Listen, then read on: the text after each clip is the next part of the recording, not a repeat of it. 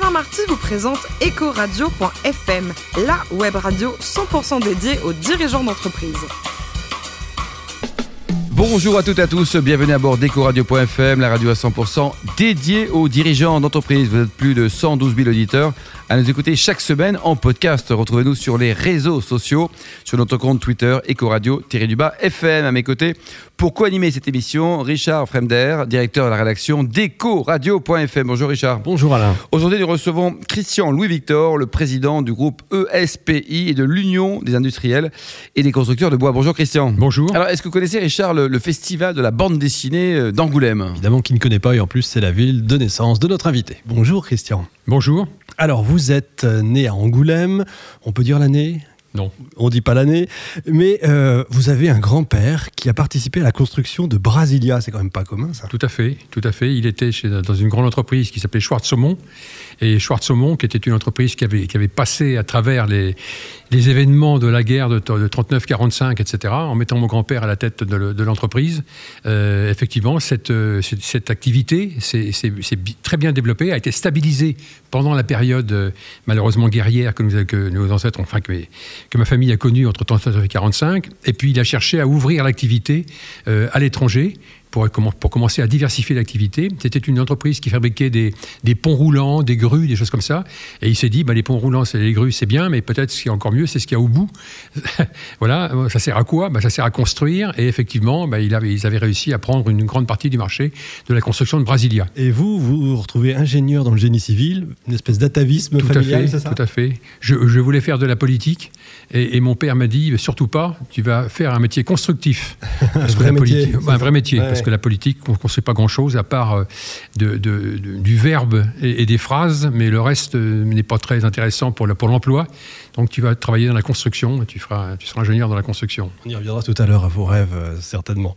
Et alors, après vos études, vous intégrez directement la Compagnie Générale des Eaux, qui euh, venait de racheter, je crois, Maison Phoenix? La, la Compagnie Générale des Eaux qui avait, qui avait intégré effectivement l'activité des maisons Phoenix, qui a été une, une- une remarquable, euh, je dirais, euh, euh, entreprise, un remarquable développement, puisque c'était une entreprise qui avait été créée, euh, si vous voulez, après la, après la guerre, hein, quand il y a eu le, le grand effort de reconstruction en ça, France. on est dans les années. là, c'est le, le grand boom des années Tout- 70. tout- tout à fait, ça, hein. Voilà. Et bien sûr, il fallait sortir en, en termes de, je dirais, de, de- de méthodologie de construction, il fallait sortir de ce qu'on appelait le traditionnel, c'est-à-dire le béton euh, coulé, etc., pour essayer de trouver une autre typologie de, de, de méthode de construction. Et euh, Monsieur André Pux, avec un de ses amis, qui était Monsieur de Bénouville, voilà, euh, sont partis en Grande-Bretagne, ils sont tombés sur un, un- un immense dépôt de structures métalliques, voilà, et ils se sont dit, ben avec ça, tiens, on pourrait peut-être construire effectivement des, des- des logements, des maisons, des logements.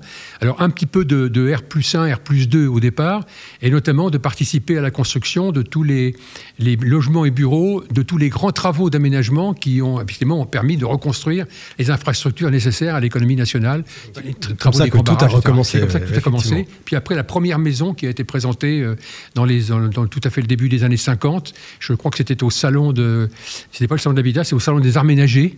Voilà. Et Un ils ont eu temps, gros- hein. un gros succès. Et donc, structure métallique, habillage panneau béton. Et ils en ont construit des dizaines et des dizaines de milliers. Et c'était, le, le- je dirais, le- pour accompagner le grand mouvement de l'accession sociale à la propriété, qui était quand même une tradition française euh, depuis le- la sortie de la guerre. quoi. Et un sacré chantier. Voilà. Toujours pour la CGE, euh, vous partez à l'étranger. Oui. Et vous faites euh, bah, l'Italie, l'Allemagne, les États-Unis. Vous avez une préférence pour. euh, J'ai- J'aime bien, j'aime beaucoup l'Italie parce que euh, j'ai- j'aime bien la créativité des Italiens, mais une créativité et un goût, si vous voulez, du modernisme qui est assis sur une, une très grande solidité euh, culturelle et sur une très grande maîtrise du passé. Et j'aime beaucoup l'Allemagne parce que je trouve que les Allemands ont un sérieux, notamment dans le domaine de la technologie, pas forcément de, de grande innovation, mais d'une parfaite maîtrise de la qualité, de la, de la qualité des- de la technique hein. qu'ils ont gardé Ouais, ouais, c'est vrai. et qu'on retrouve dans, dans leur construction automobile, quoi, notamment. Et alors, de retour en France, vous avez une espèce de prise de conscience, une nuit de Pascal, comme on pourrait dire. Euh, il faut vous lancer vous-même dans l'entreprise, en fait. Fonder votre entreprise, avoir votre entreprise, c'est ça l'idée? Euh, tout, tout à fait. ouais, effectivement, à un moment donné, je pensais qu'il était nécessaire, effectivement, de, de, de- de me lancer dans une activité plus personnelle, hein, euh, pour y appliquer aussi je dirais, mes, mes concepts, notamment de management, etc.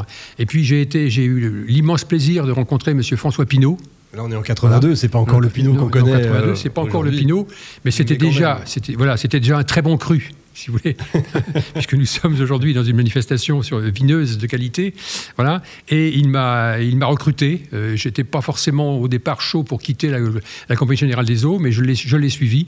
Et effectivement, il m'a confié tout de suite la, direction générale et la présidence de plusieurs structures de, de construction, et qu'il il m'a proposé de lui racheter une fois que j'avais effectivement restructuré et fait redémarrer les sociétés.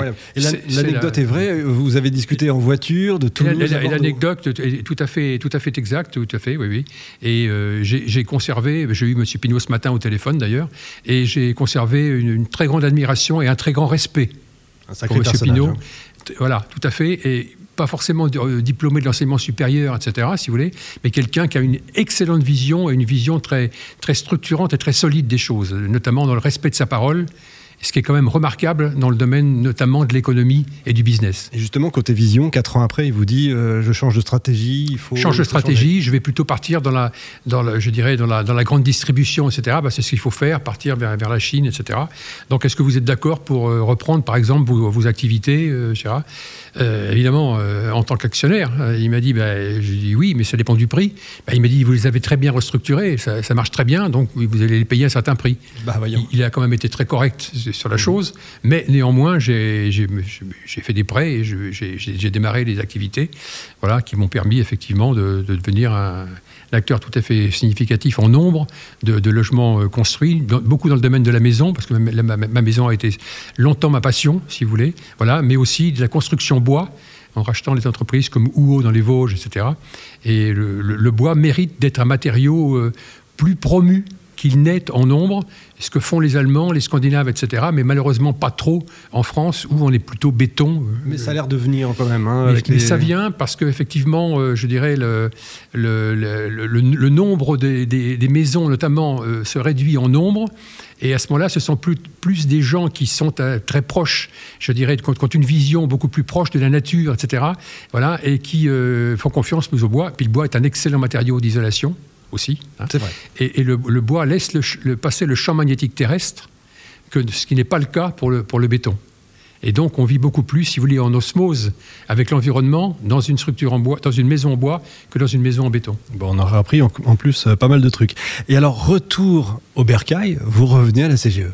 Alors, retour au bécail, je, reviens à la CGE, euh, contacté par Jean-Marc Coury à l'époque, qui était euh, un, des dirigeants très proches de M. Guy de Joigny, qui était le président de la, Compagnie Générale des Eaux.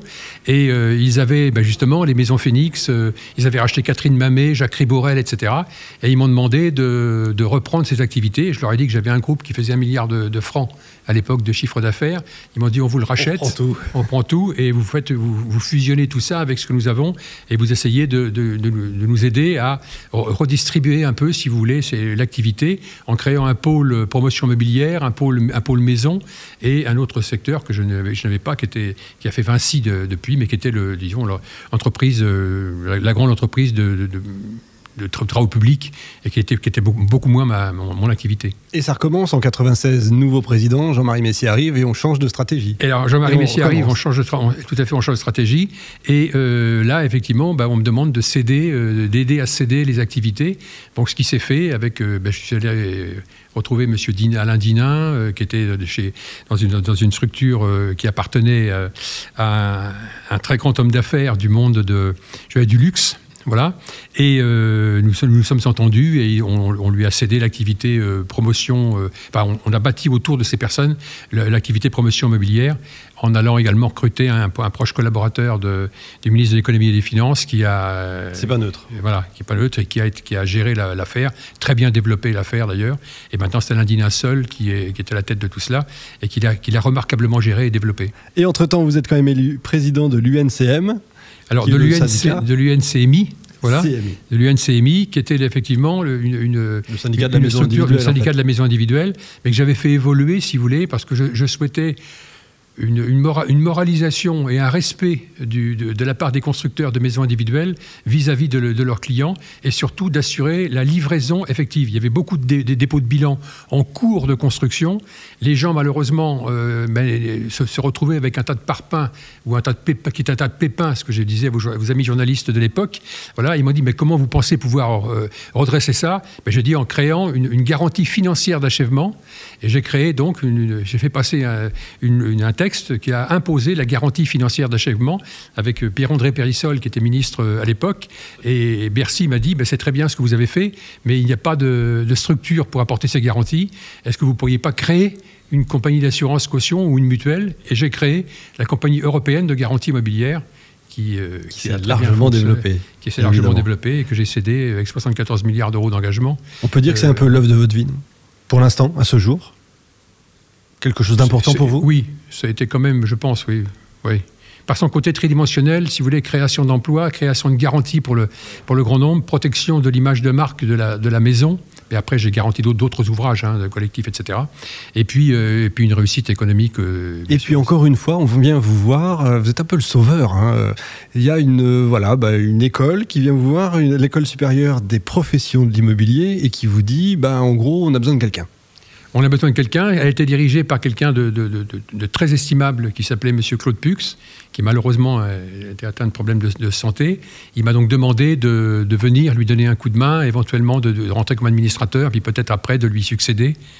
Il, heureusement, il nous a quittés et je, lui ai succédé.